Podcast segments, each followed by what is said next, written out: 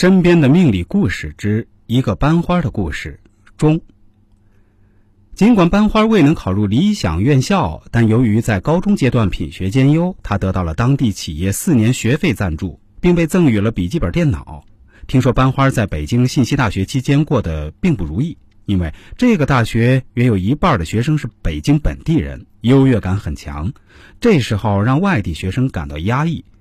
更让班花受刺激的是，一次她和同学们一起去北大听讲座，为了能够占座，他们去得很早，将书放到阶梯教室座位上后就外出就餐。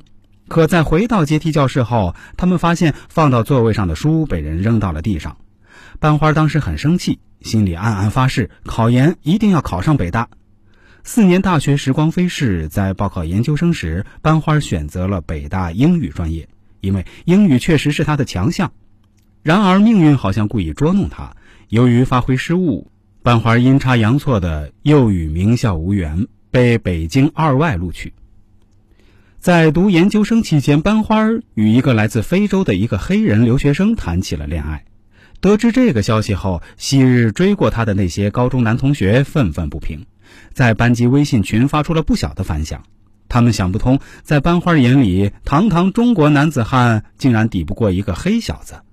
当然，我们这里没有任何种族歧视的意思啊，并不是我们黄种人就可以在黑人朋友面前显得有优越感。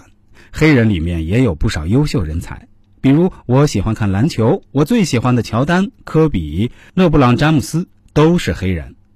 但我见过那位班花的黑人男朋友，后来是她的老公，确实长得其貌不扬，个头也不高，也谈不上多么健硕发达的肌肉，甚至还显得非常肥胖。我也想不到为什么班花偏偏会看上了他。如果按照命理学上的解释，那就是命里注定有这一遭吧。毕业后，班花的黑人男友留在北京从事外交工作，他也幸运地被北京某政府机构录取试用。二零一四年，班花与男友登记，并在北京房价大涨之前按揭了一套九十多平的房子。由于断断续续与我还有联系。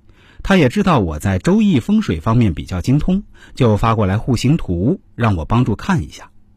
拿到户型图片，我发现班花要购买的婚房结构很不对称，形状怪异，特别是房子有一个凸起部分，像是不规则梯形，感觉很突兀。多年的风水易理研究让我做出了此房不利于房主平安和健康的判断。由于和班花并非深交，所以给予他不宜购置的隐晦提醒。或许不到三万每平的房价太有诱惑力，或许是急于结婚。总之，他没有听我的忠告，而是买下了这个房子。欲知后事如何，且听下回分解。